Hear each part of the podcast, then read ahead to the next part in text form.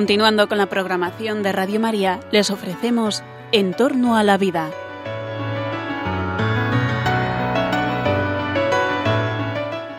Es un espacio dirigido por José Carlos Avellán y Jesús San Román.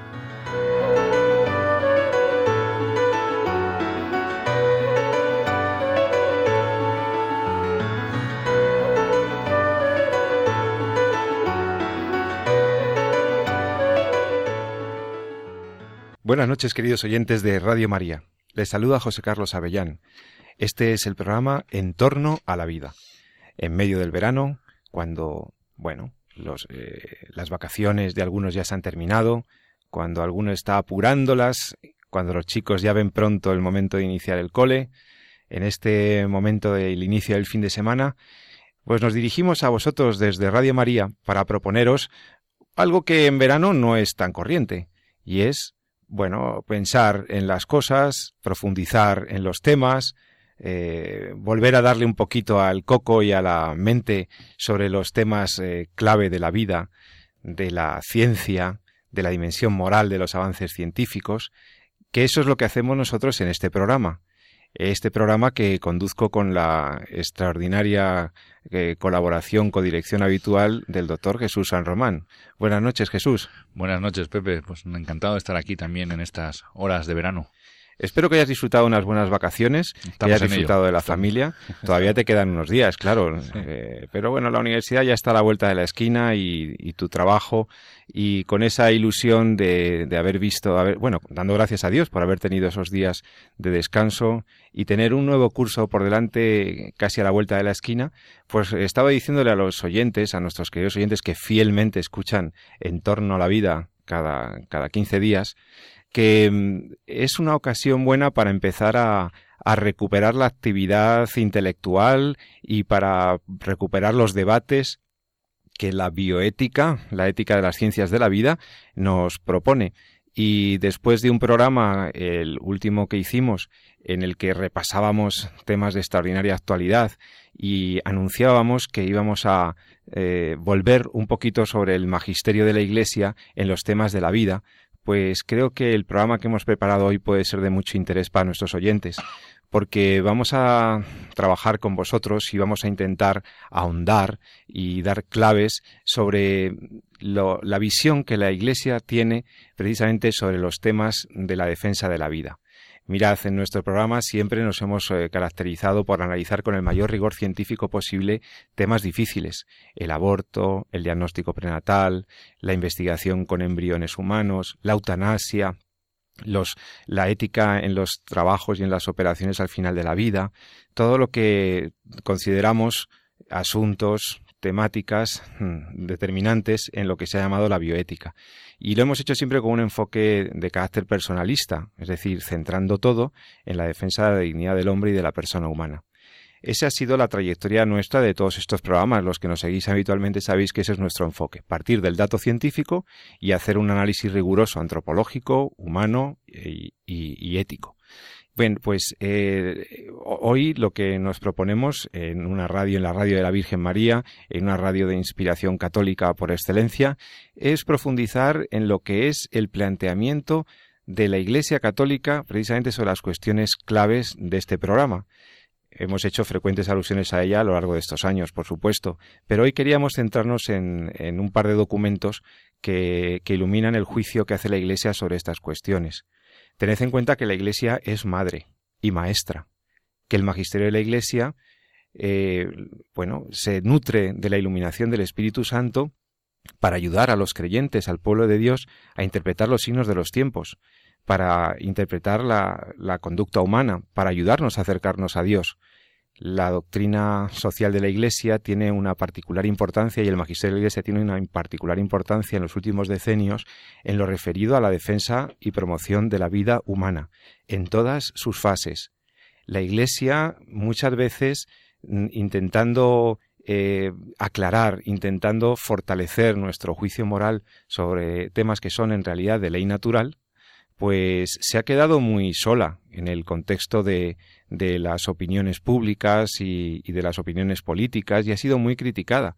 Y sin embargo, el magisterio de la Iglesia en estas cuestiones de la vida es profundamente coherente.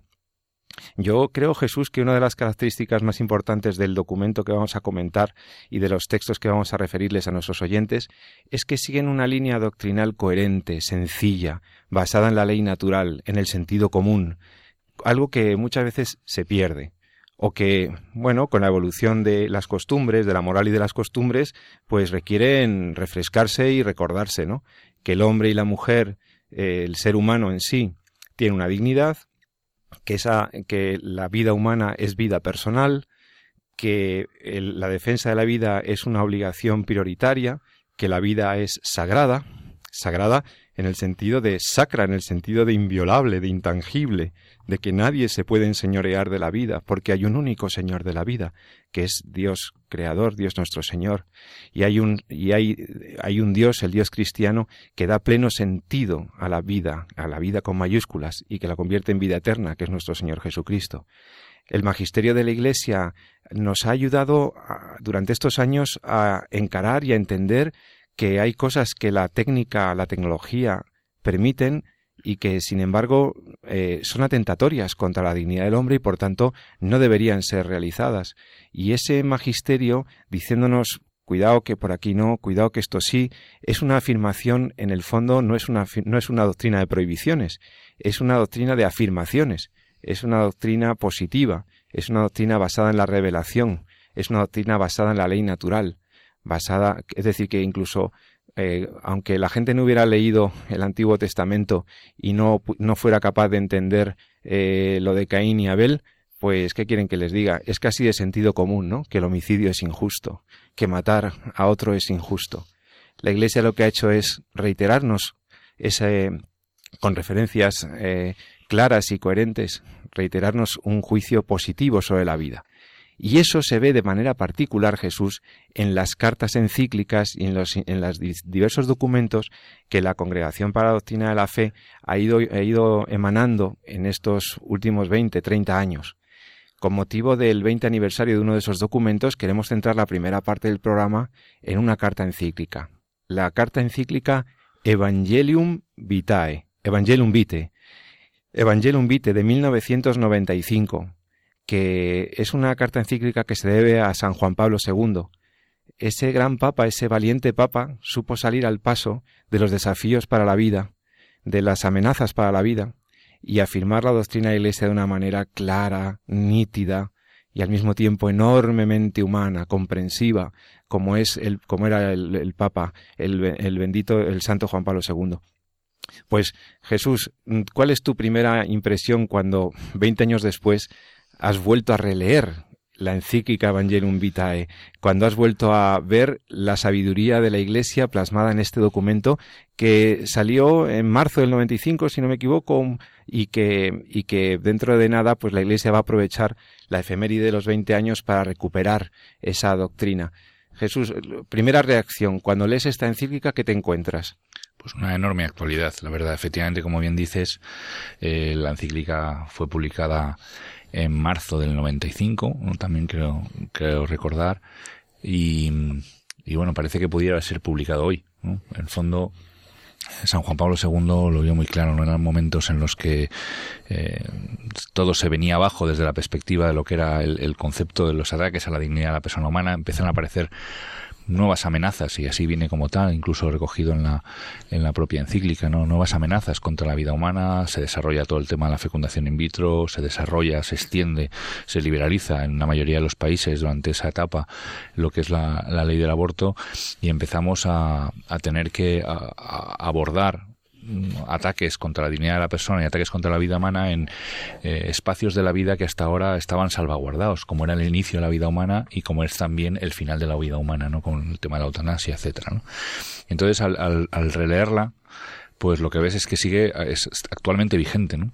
Como bien decías tú, eh, todo lo que tenemos en, la encíclica, todo lo que la Iglesia nos aporta no es una cuestión exclusivamente para los católicos. En el fondo la encíclica incluso empieza así, ¿no? Como, muchas encíclicas, ¿no? A los obispos, a los sacerdotes, a los religiosos y, al final habla pues ya a todas las personas de buena voluntad, ¿no? En concreto pues esta es sobre el carácter inviolable de la vida humana, sobre el valor y el carácter inviolable de la vida humana, pero va dirigida no solamente a los fieles laicos o los sacerdotes o a las religiosas católicas, etcétera, sino a todas las personas de buena voluntad. Lo que en la encíclica se vierte es un profundo amor y un profundo respeto eh, a, lo que es la persona y al, valor que significa el hecho de ser persona humana.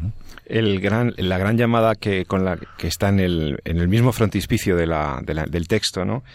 de, del Papa es eh, que la, la encíclica, la presente encíclica, quiere ser pues eh, una confirmación, dice textualmente, una confirmación precisa y firme del valor de la vida humana y de su carácter inviolable.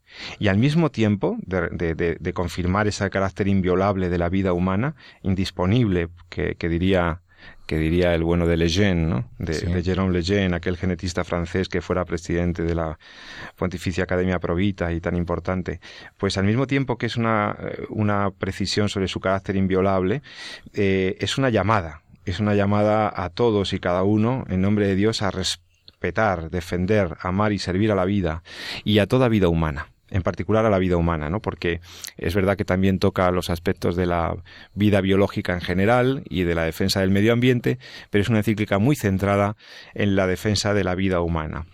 El, eh, título incluso de la, de la encíclica Evangelium Vitae es porque el Papa lo que quiere es meditar de nuevo y anunciar el Evangelio de la vida, eh, es decir, cómo la verdad que se eh, encarna en, Jesucristo es vida y es vida para todos. Y por lo tanto no solamente hay una, digamos, una recuperación o una reafirmación de la necesidad de defender la vida, sino que hay una exposición de lo que es la vida para la iglesia, para un cristiano, ¿no? Y lo que es vida con mayúscula. Fíjate que, una de las grandes aportaciones también que tiene que tiene esta encíclica es el, el enfoque, ¿no? Que el enfoque que le da, ¿no? El, o sea, la defensa de la vida ha estado siempre ahí presente ¿no? en, toda la sociedad. De hecho, estaba en la Declaración Universal de los Derechos Humanos, ha estado presente mucha, en, en todas las culturas, etcétera. ¿no? Pero es relativamente reciente en la historia de la, de la ética, de los comportamientos con, los, con nuestros congéneres, en concreto la historia de la bioética, que no sé si nuestros oyentes sabrán que precisamente el, el, término de bioética fue acuñado en torno a los años 70, es decir, nos encontramos ante una disciplina, ante una parte de la, de la ciencia que, que es relativamente joven. Puede parecer que, la bioética, pues bueno, ha estado ahí desde siempre. Lo que está ahí desde siempre han sido una serie de normas, de o incluso la ética es más antigua, pero la bioética supera el, eh, de principios de comportamiento de cara al médico con el paciente, pues esto que llamamos, que decían los clásicos, el primum non nocere, es decir, lo primero es no hacer daño, buscar siempre el bien del paciente, el famoso juramento hipocrático que juramos los médicos al final de nuestro grado. Bueno, pues eso, eso ha estado ahí, ¿no? Pero lo que hace el, esa ética médica o deontología, como queramos decirlo, a la hora de, de comportarnos con nuestros pacientes ha estado ahí. Pero lo que es el desarrollo de la vida, es decir, cómo debemos, cuáles son las normas morales que deben regir nuestro comportamiento en las ciencias de la vida, es eh, y cómo se articulan y cómo se estructuran, eh, es relativamente joven, de finales del siglo XX, ¿no? Fijaros, eh, ya lo hablamos aquí en otro programa, ¿no? Cómo se desarrolla toda la normativa de la investigación biomédica, la investigación clínica, por qué hay que pedir un consentimiento informado, por qué hay que respetar los derechos de los pacientes a la hora de participar en ensayos de investigación, etcétera, ¿no? Todo esto aparece relativamente, hace relativamente poco, a finales de, o, mejor dicho, se buscan los fundamentos de todo esta, de todo este comportamiento prácticamente a finales del siglo XX, Y la base, la base de todo eso, el, eh, el, desarrollo de por qué esas cosas tienen que ser así, es precisamente el estudio de lo que significa eh, la persona humana, la dignidad de la persona humana, ¿no? cómo el, la vida física es un valor eh, inviolable, quizá no sea, seguro que no es el, el principal de los, de los derechos, es decir, uno, como bien hemos dicho algunas veces, también puede entregar su vida física por un ideal, por, por un valor, ¿no? que esté por encima, ¿no? pero desde luego el respeto que merece la vida física es absoluto, ¿no? Ningún hombre puede disponer de la vida física de otro, ¿no? Porque sobre esa vida física se sustentan el resto de los derechos, ¿no? El respeto a la dignidad de la persona, el no poder utilizar a la persona como un medio sino siempre como un fin en sí mismo, etcétera. ¿no? Todo esto Todo esto que ya sabíamos y que ya llevábamos en nuestra ley natural va cogiendo fuerza y va cogiendo cuerpo a mitad a, eh, partir de los años 70. Y es en, y en esta encíclica, en la Evangelium Vitae, eh, aparece de forma clara, ¿no? Es decir, cómo el hombre está obligado a respetar la vida del resto de las personas, ¿no? Del resto de los hombres, del resto de los seres humanos, ¿no? Y fundamenta también ese, ese principio, ¿no? Como esa vida nace de Dios y el hombre es, sacra, ¿no? Quiere decir, ya no es que sea digna, es que es sacra, ¿no? Porque participa, ¿no? De, de Dios. En este sentido, le da una luz que solamente eh, el magisterio de la Iglesia podía, podía darle, ¿no? Que es una luz y un fundamento eh, ya para los siglos de los siglos, ¿no?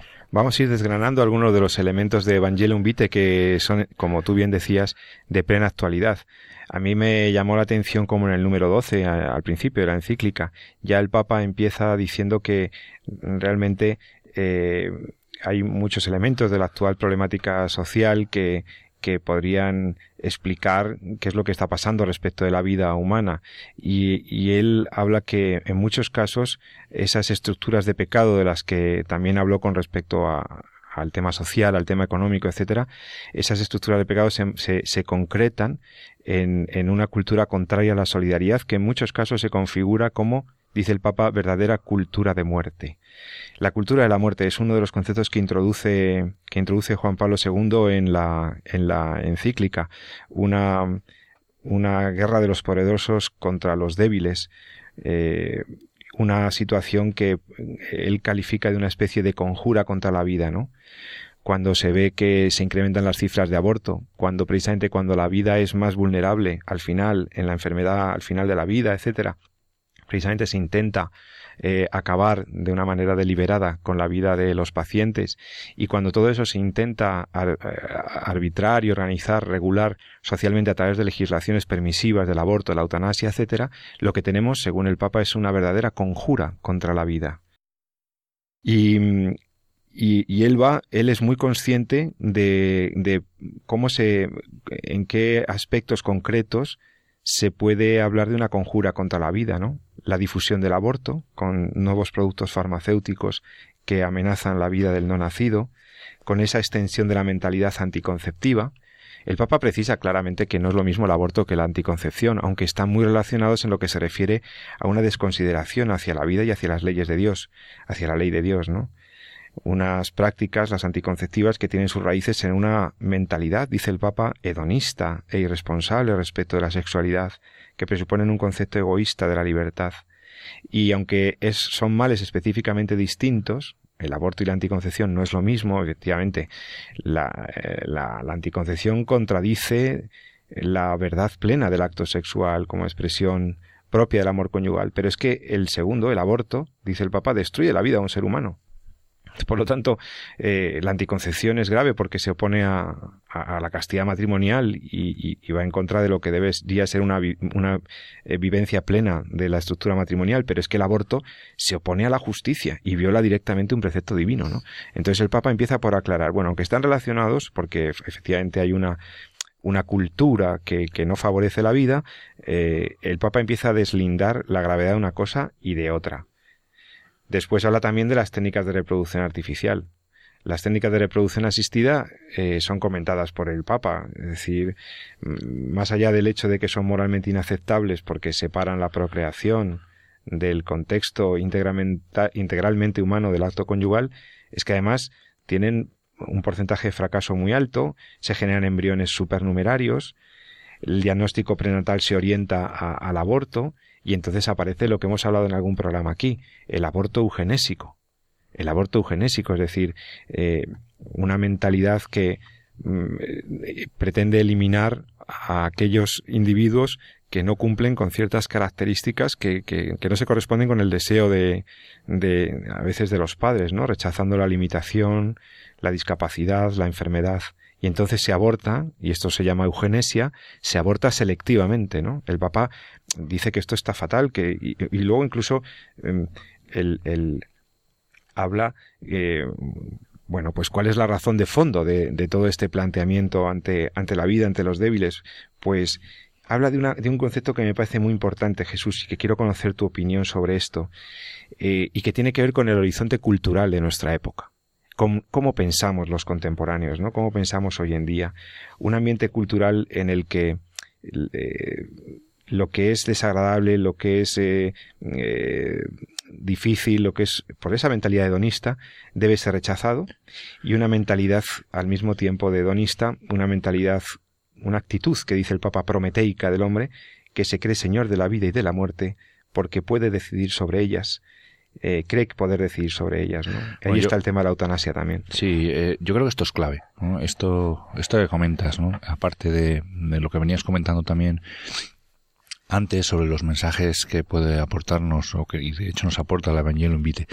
Pero sí que es verdad que ah, durante, fíjate que la, la, primera encíclica un poco así que habla de, de, de todas estas cuestiones bioéticas en relación a, la sexualidad y al respeto a la vida humana desde, el, desde su inicio, esa eh, incapacidad por la dignidad que tiene en, sí mismo, ¿no? El de poder separar la sexualidad de la procreación, pues empieza ya en el 68 con, con la Humane Vitae de, Pablo VI y eh, posteriormente van saliendo un montón de, documentos de la Iglesia, no ya como bien decía no, no solamente el Evangelium Vitae, sino que se aporta también en el año 87 en la Donum Vitae, en el 2008 en la Dignitas Persona de Benedicto XVI, etcétera, ¿no? Cada una van tocando los diferentes eh, retos, ¿no? O amenazas o desafíos incluso, ¿no? amenazas que hay contra la vida humana, que van siendo nuevas, porque a medida que se va avanzando la tecnología, pues esas amenazas eh, se van haciendo patentes, ¿no? Que en los años 50 no se podía hablar de fecundación in vitro porque no existía la fecundación in vitro, ¿no? La primera, eh, no sé si esto lo saben nuestros oyentes, pero la, primera niña eh, que nace, Louise Brown, que nace por fecundación in vitro, fue a finales de los 70, ¿no? Por lo tanto, pues no es posible, uno acoge documentos pues de la iglesia antes de esa fecha y no están como tal, no se habla de procreación artificial porque no, la técnica no estaba desarrollada ni diseñada como tal, ¿no?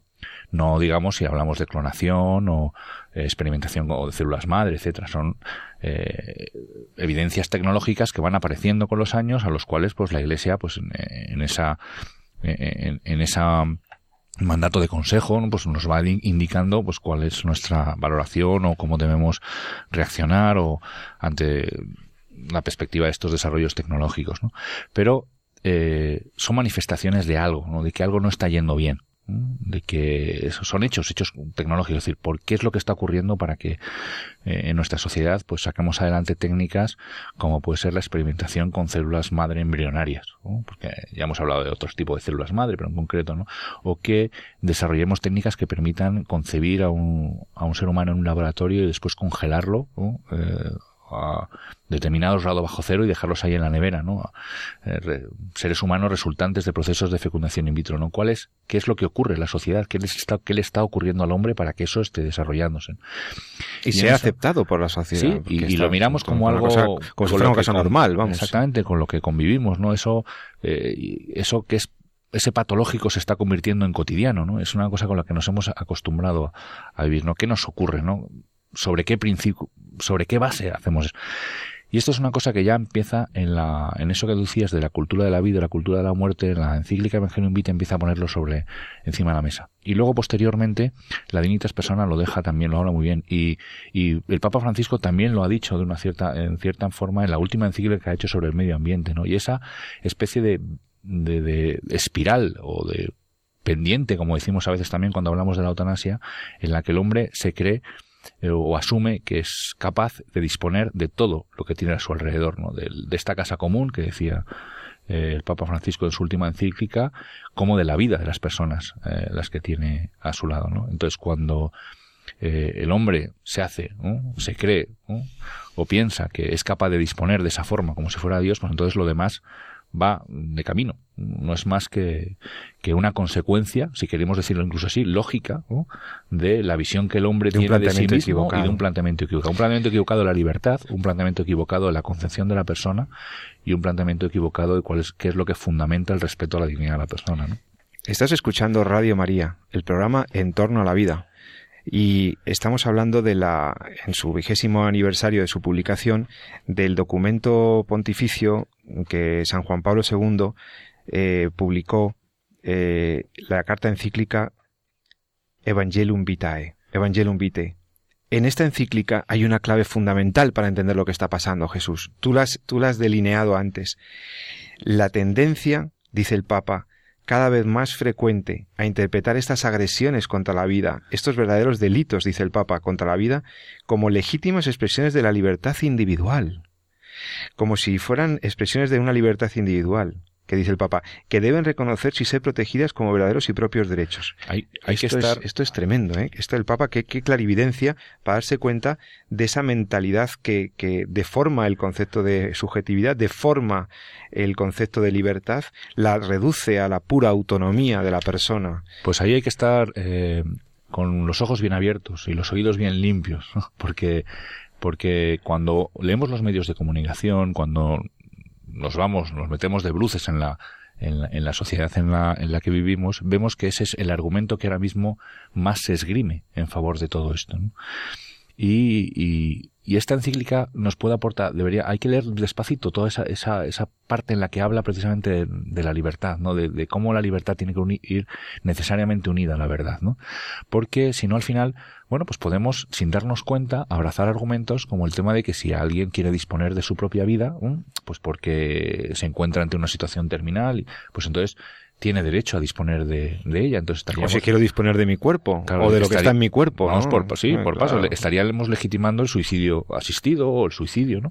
Eh, también, pues si nosotros podemos... Eh, por un buen motivo o, o, buenamente, pues ayudarle a otra persona a quitarse su vida, que al fin y al cabo es su decisión, pues entonces estaríamos legitimando la eutanasia. No digamos, como bien dices, de disponer de nuestro propio cuerpo en relaciones a, en, el tema de las, de las relaciones sexuales o incluso disponer de nuestro propio cuerpo en el tema del aborto, como defienden las, las organizaciones eh, proabortistas, asumiendo, bueno, pues que el, el, feto no es más que un cúmulo de células del cual puede disponer el cuerpo de la mujer, porque al fin y al cabo no hay diferencia ninguna, ¿no? lo cual es un error científico como todos ya conocemos, ¿no? Y con esto mucho más, al final acabamos entendiendo también que el hijo es un derecho, un derecho al cual eh, tenemos esa opción de, de optar, ¿no? Y por tanto, pues, ¿por qué no a la fecundación in vitro, ¿no? Independientemente de lo que se lleve por delante, ¿no? Entonces aquí hay un error clave, ¿no? Como decíamos en el concepto de lo que somos y en el concepto de lo que significa la libertad, que en ética muchas veces nos referimos al, en bioética nos referimos precisamente a ese principio de autonomía del cual hemos hablado, ¿no? Y de cómo se ha hipertrofiado y cómo ahora mismo prácticamente le hemos quitado todas las barreras, ¿no? Al principio de autonomía y ahora ya, pues mientras no haya conflicto la decisión que uno puede tomar, mientras haya consenso, parece que esa, eh, esa decisión está bien siempre y cuando pues no moleste al, grupo de la sociedad en la que nos encontremos. ¿no? Jesús, la autonomía no es más que la, la, base, el punto de partida de la verdadera libertad pero no es más que una parte. Pero el Papa lo dice muy claramente cuando habla de ese concepto de libertad, criticando un concepto de libertad que, que, exalta de modo absoluto al individuo y que no lo dispone a la solidaridad, a la plena acogida, al servicio del otro. Cuando la libertad, dice el Papa, es absolutizada en clave individualista, Leo directamente en el número 19. Cuando la libertad es absolutizada en clave individualista, se vacía de su contenido original y se contradice en su misma vocación y dignidad. Hay un aspecto aún más profundo que acentuar, dice el Papa. La libertad reniega de sí misma, se autodestruye y se dispone a la eliminación del otro cuando no reconoce ni respeta su vínculo constitutivo con la verdad. Esa es la clave, ¿no? Una concepción de la libertad que, que, deteriora profundamente la convivencia, que, que, hace imposible la opción por, el, por, por, un bien si se desvincula de la verdad. ¿no? Dice el Papa, si la promoción del propio yo se entiende en términos de autonomía absoluta, se llega inevitablemente a la negación del otro, considerado como enemigo de quien defenderse. Claro, si yo soy el, dueño de todo y tengo una libertad sin límites, una autonomía sin límites, pues entonces, ¿por qué no eh, decidir el momento de mi muerte, decidir el momento de la muerte de otro, ¿no?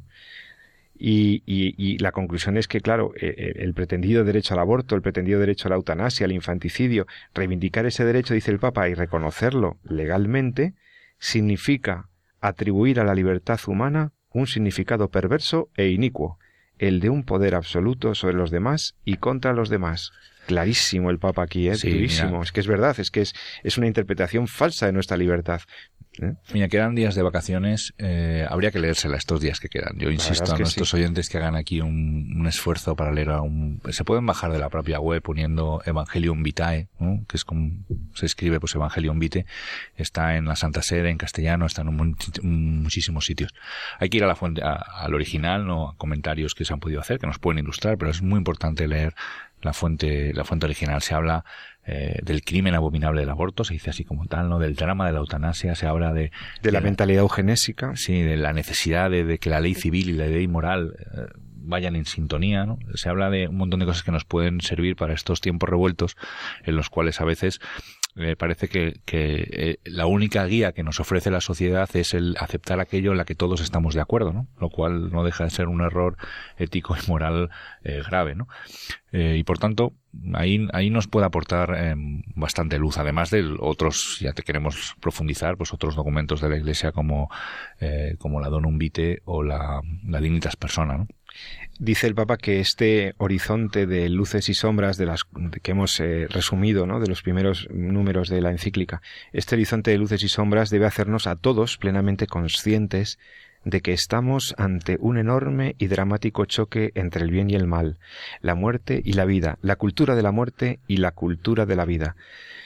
Estamos no solo ante, sino necesariamente en medio de este conflicto todos nos vemos implicados y obligados a participar, y dice eh, el santo Juan Pablo II, con la responsabilidad ineludible de elegir incondicionalmente en favor de la vida. luego este muy positiva es también. Fíjate que tocamos temas a pero antes, duros. Pero antes de entrar en el mensaje positivo, antes de entrar en lo que el Papa propone como el mensaje cristiano sobre la vida, hemos visto el panorama de luces y sombras, hemos visto las dificultades que, plantea la encíclica. Y ahora, eh, como no vale tirar piedras sin construir, lo que hace la Iglesia es decirnos, bueno, pero ante todo esto, aquí está el mensaje cristiano sobre la vida humana. Y lo glosa en los siguientes capítulos, eh, a partir del capítulo 2. Vamos a resumir enseguida ese mensaje maravilloso, fantástico, verdaderamente pleno de, de, de, de, alegría, de gozo, de, la maravilla del mensaje cristiano sobre la vida, os lo resumimos enseguida. Y también permitidnos que hablemos de un tema también de actualidad que es el mensaje que, que está envuelto en el, documento preparatorio del Sino de los Obispos sobre la familia, también muy relacionado con lo que estamos hablando. Vamos a hablar de esas dos cosas enseguida, a la vuelta de escuchar una canción, descansamos un par de minutos y estamos con todos vosotros en Entorno a la Vida.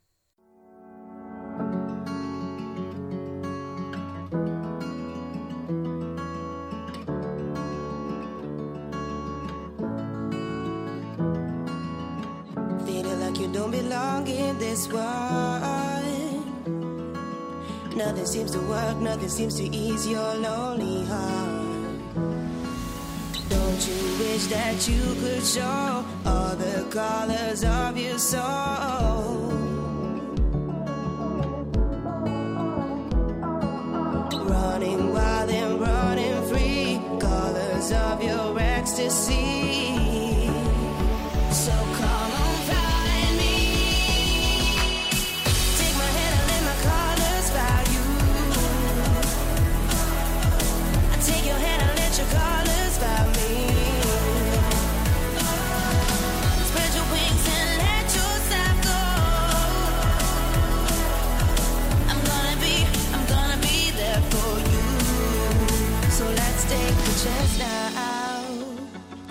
The magic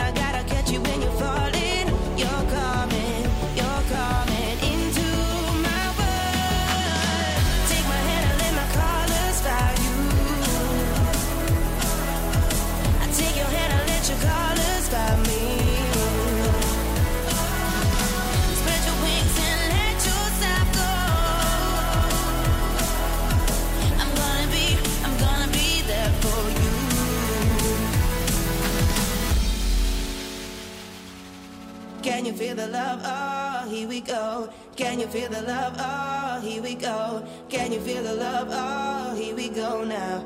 Don't stop, just keep it on. Can you feel the love? Oh, here we go.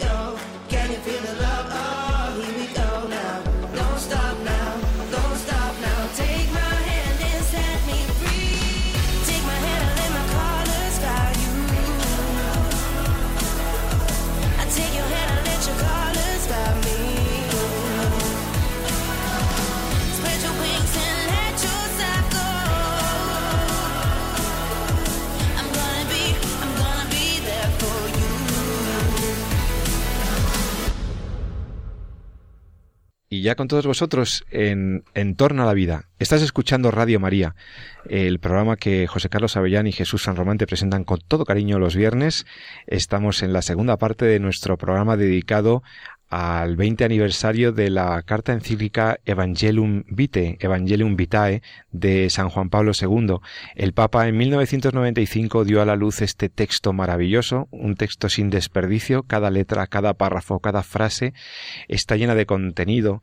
Eh, el Papa, consciente de las amenazas hacia la vida humana, propone una encíclica, un evangelio de la vida, un mensaje positivo sobre la vida humana, sobre la necesidad de su promoción y defensa. Esta encíclica, que cumple ahora en 2015 ese vigésimo aniversario, la estamos comentando con vosotros, resumiendo los, los puntos que nos han parecido más significativos. Y después de una primera parte, un primer capítulo en el que el Papa expone las luces y las sombras de esa cultura que contemporánea, que él ha calificado de cultura de la muerte, porque demasiadas veces se inclina a una eh, agresión y desprotección de la vida humana, el Papa dice, bueno, ahora os voy a proponer, os voy a recordar que hay un mensaje cristiano sobre la vida. La vida se manifestó y nosotros la hemos visto del Evangelio de San Juan. La mirada dirigida a Cristo, palabra de vida. Ese es el, lo que eh, el resumen de lo que viene a decir el Papa en la encíclica en los siguientes números, cuando habla de que la vida es siempre un bien, muchas veces ante un embarazo no deseado, o ante o no buscado inicialmente, o ante una situación difícil de la vida o crítica, ante el dolor, el sufrimiento, podríamos pensar que la vida es un castigo, que la vida no es deseable o que no, dice el Papa, cuidado, la vida es siempre un bien. Y esta, que es una intuición, o más bien dice el Papa, un dato de experiencia, es algo que la razón profunda de esto el hombre está llamado a comprenderla. ¿Por qué la vida es un bien? dice en el número 34. Esa pregunta recorre toda la Biblia y ya desde sus primeras páginas encuentra una respuesta eficaz y admirable. Porque la vida es un don de Dios. Y dentro de lo que es el don de la vida y de la creación, al hombre se le ha dado una altísima dignidad. Dice el Papa que esa dignidad del ser humano tiene sus raíces en el vínculo íntimo que lo une a su Creador, porque en el hombre se refleja la realidad misma de Dios. Es decir, que Dios no solamente es que nos crea su imagen, sino que nos hace enseguida partícipes de la vida con mayúsculas, ¿no? Y plenamente eh, esa vida que proviene de Dios eh, nos tiene que hacer conscientes de que solamente hay un Señor de la vida, solamente hay un dueño. Tú no eres dueño de tu vida, tú no eres dueño de la vida de nadie y, de la tuya propia tampoco, ¿no? El hombre no puede disponer de la propia vida. Eh, se lo dijo, bueno, eso bueno, desde Noé, vamos, desde que se lo dijo a Noé, pasando por los salmos, pasando por toda la Biblia, eh, aparece ese principio de, bueno, pues de indisponibilidad de la vida, ¿no? Y añade el Papa, además, la vida es sacra. Dice el número 40, de la sacralidad de la vida, porque es un don de Dios, de la sacralidad de la vida deriva su carácter inviolable, inscrito desde el principio en el corazón del hombre, en su conciencia. Si en el fondo es un, es un preciosísimo canto al valor de lo que somos, ¿no? A veces pensamos, eh, muchas veces, que, que nos encontramos siempre ante un montón de noes, ¿no? es decir, no a las relaciones sexuales antes del matrimonio, no al aborto, no a la fecundación in vitro, cuando en el fondo es un sí con mayúscula, ¿no? Un sí a la dignidad del hombre, no un sí a, al valor de lo que supone y el valor de lo que supone también que el hombre pueda participar también de la creación trayendo eh, nuevas criaturas a este mundo, ¿no? Y en ese sentido, eh, esta encíclica lo, lo, lo, deja muy claro, ¿no? Lo, saca muy bien a la luz, ¿no? Como es ese valor sacro que tiene la vida humana y cómo el hombre puede participar de él, ¿no? Dice el Papa en el 53, dice, la vida humana es sagrada porque desde su inicio comporta la acción creadora de Dios y permanece siempre en una especial relación con el Creador, su único fin. Solo Dios es Señor de la vida desde su comienzo hasta su término. Entonces, maravilla ver cómo el hombre puede participar de, de eso en lo que es la, en la unión conyugal. ¿no? Sí, el tesoro de la vida que nos es dado y del cual eh, Dios nos invita a través de la procreación a participar de su acción creadora de la vida, ¿no? El, el, Papa, después de recuperar esa idea de la indisponibilidad de la vida o de la sacralidad de la vida, eh, habla de, bueno, ¿por qué, por qué toda intervención eh, respecto del ser humano, toda respecto de su vida, debe tener en cuenta su condición de persona. El ser humano debe ser respetado y tratado como persona desde el instante de su concepción, y por eso, a partir de ese mismo momento, se le deben reconocer los derechos de la persona, principalmente el derecho inviolable de todo ser humano inocente a la vida. Lo tienes en el número 60 de la encíclica. Ahí la consideración respecto de la vida humana naciente es una constante en el magisterio de la Iglesia. No se debe actuar en contra de la vida y, desde luego, la vida más vulnerable, la vida más inocente, la vida de los embriones, de los fetos humanos, de los niños, la condena del infanticidio y del aborto es, es explícita. Sin duda, sin duda. Y, y bueno, a mí me gusta mucho también el, la forma que tenía Juan Pablo II de escribir, cómo iba un poquito en espiral, ¿no? abordando de lo general a, a, lo concreto, ¿no? Y siempre eh, terminando muy en positivo, como decíamos antes de, antes de la pausa, ¿no? Como eh, al final te deja la, la, idea clara de que, de que todo va a salir bien.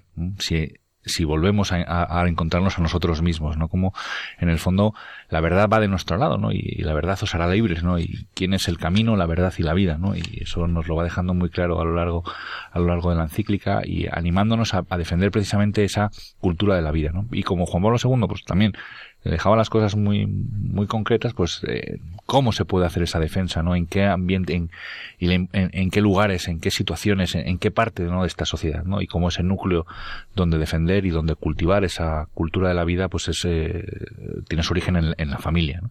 y aquí es donde donde fíjate para el año 95 no lo, lo, que nos ha llovido desde entonces no 20 años después no cómo se ha puesto en debate ese, ese concepto que algunos llaman tradicional de, de la familia que no me gusta nada porque parece como que es que habría que llamarlo un concepto verdadero, auténtico. Parece como que es lo contrapuesto al progreso, ¿no? La tradición antiguo y el progreso lo nuevo y lo que vale, ¿no? Y, y, no es así, ¿no? Entonces, y aquí Juan Pablo II lo saca muy bien en los, eh, precisamente como decíamos en esos, en esos últimos, en esos últimos puntos, ¿no? Cuando en el capítulo 4, ¿no? Habla precisamente de la familia como santuario de la vida, ¿no? Y ahí donde se aprende, ¿no? La, la cultura de la vida, ¿no? Y, y eso es igualmente super, actualmente vigente, ¿no? De hecho, como comentabas antes de la pausa, eh, ahí tenemos el, el próximo sínodo eh, sobre la familia y ese documento así de trabajo que van sacando los eh, los obispos ¿no? y que y que impulsan un poquito como como puntos en los cuales hay que tratar y son los que hay que, que, que trabajar. Esto es un conocido como instrumento laboris. El final es un instrumento de un instrumento de trabajo que pues nos va a permitir o que va a permitir a, a, al propio sínodo de los obispos el poder abordar los nuevos retos y los nuevos desafíos a los que nos encontramos, que ya están presentes en, en precisamente en la Evangelium Vitae o que ya se aportan en la Evangelium Vitae, solo que con 20 años después pues han ido materializándose en diferentes situaciones que tenemos o que los obispos tienen que, que trabajar y que hay que rezar mucho para que el Espíritu Santo les ilumine a todos y, y nos puedan ofrecer o podamos uh, encontrar los laicos pues nuevas luces al respecto de, los retos a los que nos encontramos ahora para, para este próximo siglo. ¿no? Sí, la verdad es que junto con la lectura de Evangelium Vitae, de Evangelium Vitae, es también recomendable para, para aquellos que tienen tiempo y gusto también para estudiar y para leer, ¿no? Que, que, que y si no, ya se, ya se lo vamos resumiendo nosotros también, ¿no?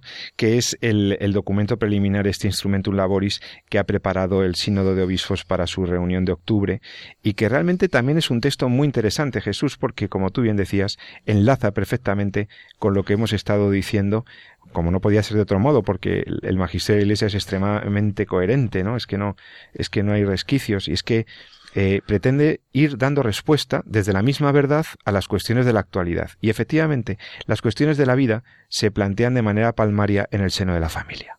La familia es la clave de este documento, la familia y sus retos, la familia ante, ante las dificultades del mundo, la familia como base de la sociedad, la familia como esperanza de, de la vida y del desarrollo de la sociedad. ¿no? Y realmente no tiene desperdicio tampoco este texto preliminar que se han dado los obispos y que han tenido a bien publicar para el diálogo y para la preparación de ese, de ese sínodo de octubre.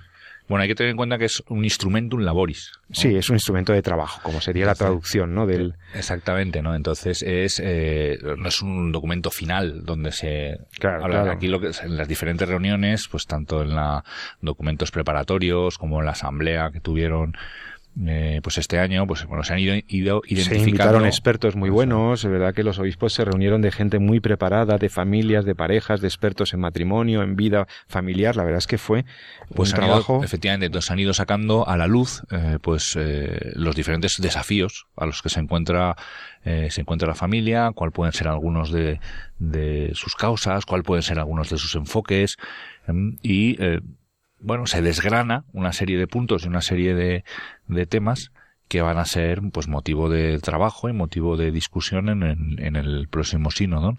Pero es muy bonito ver cómo la, bueno, pues la Iglesia eh, se resume, es sensible, a los sensible y, se, y, se, enfrenta pues desde la perspectiva pues de, esa pastoral pues a, a, los problemas en los que nos, nos encontramos en pleno siglo XXI. ¿no? Entonces eh, muchas veces te dicen que si la iglesia va detrás de los tiempos, ¿no? Pues no. Si es que siempre ha ido por delante de los tiempos, de hecho, ¿no? Y, y aquí, pues bueno, pues vuelve a tocar otra vez eh, los temas que están clarísimos en la, y, y, que se, se, se, sacan de la, de la Evangelium Vitae, que aparecen también en la Dignitas Persona, etcétera, y aborda muchos nuevos puntos de, eh, de trabajo, ¿no? Desde el, pues, como os decía, pues desde el desafío bioético, desde el tema de la sexualidad, el tema de la provocación, pero no solamente eso, sino las situaciones familiares, eh, el desafío educativo. Efectivamente, ¿no? El, tema de, hay un montón de temas en ese bueno es que es para que lo veáis sobre ese epígrafe los desafíos actuales pues va tocando pues el desafío educativo el desafío bioético en fin el de, un montón no entonces eh, hay que leerlo un poco como yo me gusta leerlo como, como lo que es, como un índice, por así decirlo, un documento de trabajo que posteriormente debe ser, eh, debe ser desarrollado.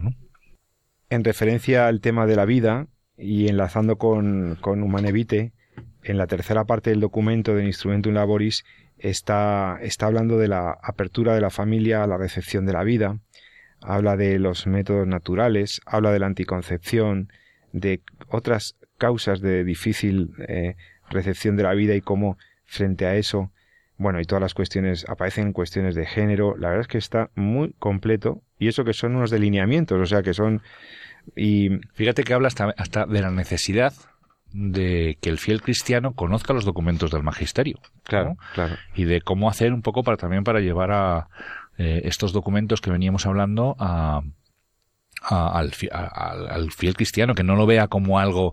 A veces nos da la sensación que las encíclicas o lo que escribe eh, lo que se aporta o publica el magisterio pues queda como para eh, la alta jerarquía pues para las personas más formadas etcétera no y nosotros pues nos limitamos un poco a que nos lo cuenten entonces y sin embargo no insiste precisamente en la riqueza que hay en los documentos del magisterio de la iglesia respecto a la cultura de la vida y la necesidad también de que el de que el fiel cristiano sea sacerdote o sea laico pues vaya profundizando y conociendo eh, el mensaje y lo que va ahí escrito ¿no?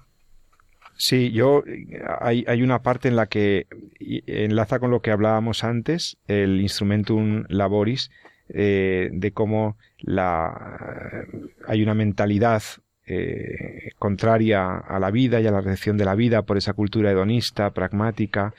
Hay incluso falsas, eh, falsos mensajes sobre los temas demográficos, ¿no? Y y la respuesta de la Iglesia es la que siempre ha sido, ¿no?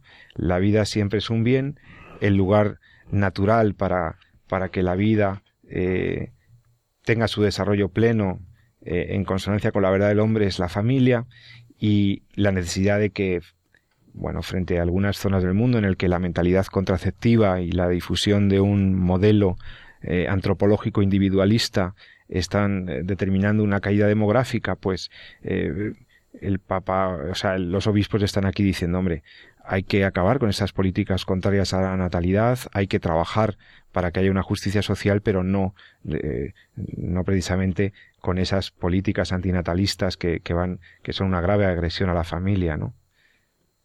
Hay un número incluso de, que se titula El desafío bioético. Sí, bueno, aquí vuelve, aquí toca también el, el tema de, de nuevo el tema de, de esa percepción que tenemos nosotros de, de, ese concepto equivocado de libertad, ¿no? Y como muchas veces, pues muchas de estas manifestaciones es precisamente consecuencia de, bueno, pues de esa, de esa mala forma de entender la libertad, de esa mala forma de entender eh, lo que es el, eh, el concepto de la disposición que puede tener el hombre de cara a los bienes y a los medios que tiene. ¿no? Perdonar que lo estaba buscando, fíjate, aquí lo tengo. lo vamos a. Yo creo que mejor leerlo para dejarlo claro. Dice, punto 34, el desafío biético. Dice, desde varias partes se señala que la llamada revolución biotecnológica en el campo de la procreación humana ha introducido la posibilidad técnica de manipular el acto de engendrar convirtiéndolo en independiente de la relación sexual entre el hombre y la mujer. Esto es lo que veníamos, lo que veníamos hablando, de cómo las nuevas tecnologías pues, han sido capaces de separar lo que es la sexualidad de la procreación. De este modo, sigo leyendo, la vida humana, así como la paternidad y la maternidad, se ha convertido en realidades componibles y descomponibles, sujetas principalmente a los deseos de los individuos o de las parejas, no necesariamente heterosexuales y regularmente casadas. Es decir, el hijo, lejos de ya de ser un, un don, algo en lo cual, como bien veníamos diciendo del Evangelium Vitae, el hombre participa ¿no? de esa capacidad creadora de Dios, pues pasa a ser un objeto del cual podemos disponer, que podemos componer, ¿no? que podemos planificar. A todos nos suena el concepto de esa de planificación familiar, ¿no? Es como quien planifica ¿no? las, las vacaciones. En los últimos tiempos este fenómeno se ha presentado como una novedad absoluta en el escenario de la humanidad y está adquiriendo una difusión cada vez mayor.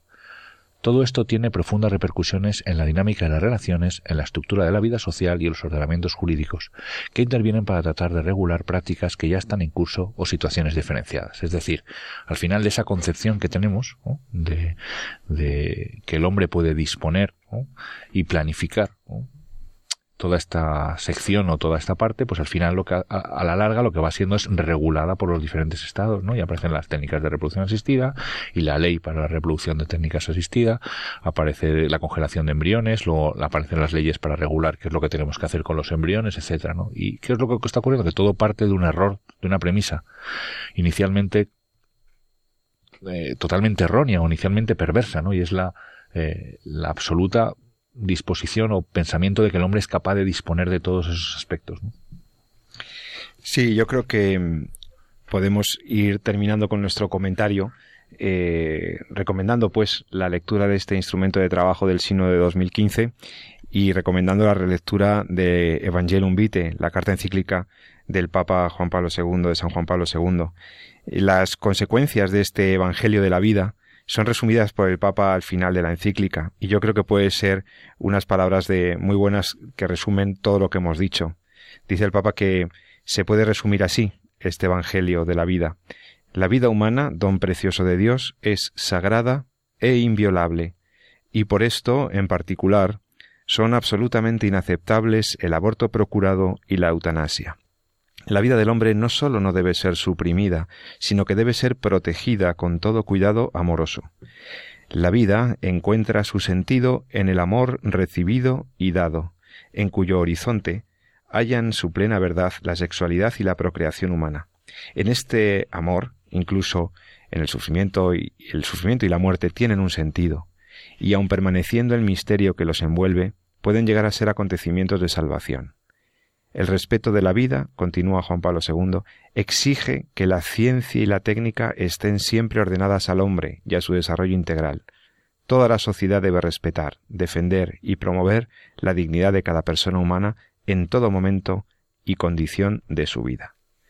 Bueno, yo creo, Jesús, que esta, este párrafo es ya un resumen de la bioética cristiana eh, magnífico. En menos palabras es muy difícil decirlo. Desde luego, desde luego. Pues nada, recordando a nuestros oyentes que ese Evangelio de la vida hay que vivirlo eh, cada día en la defensa de la propia vida y, por supuesto, en la defensa y promoción de la vida humana y de la vida en general y vamos a, despedirnos de nuestros oyentes, eh, no sin antes bueno, pues os quiero leer una oración que hace San Juan Pablo II al final de la encíclica, una oración a la Virgen María. Aquí en Radio María vamos a leer esta oración que sirva de final para nuestro programa de hoy, deseándoos a todos que, que paséis un, un buen fin de semana. Dice así, dice así la oración. Oh María, aurora del mundo nuevo, Madre de los vivientes, a ti confiamos la causa de la vida. Mira, Madre, el número inmenso de niños a quienes se impide nacer, de pobres a quienes se, le, se hace difícil vivir. de hombres y mujeres víctimas de violencia inhumana, de ancianos y enfermos muertos a causa de la indiferencia o de una presunta piedad. Haz que quienes creen en tu Hijo sepan anunciar con firmeza y amor a los hombres de nuestro tiempo el Evangelio de la vida. Alcánzales la gracia de acogerlo como don siempre nuevo, la alegría de celebrarlo con gratitud durante toda su existencia y la valentía de testimoniarlo con solícita constancia para construir, junto con todos los hombres de buena voluntad, la civilización de la verdad y del amor, para alabanza y gloria de Dios Creador y amante de la vida. Juan Pablo II.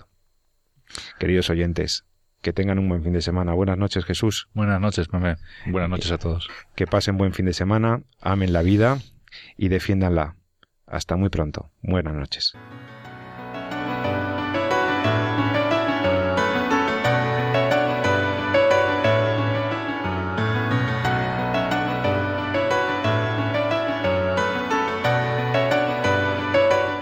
Han escuchado En torno a la vida con José Carlos Avellán y Jesús San Román.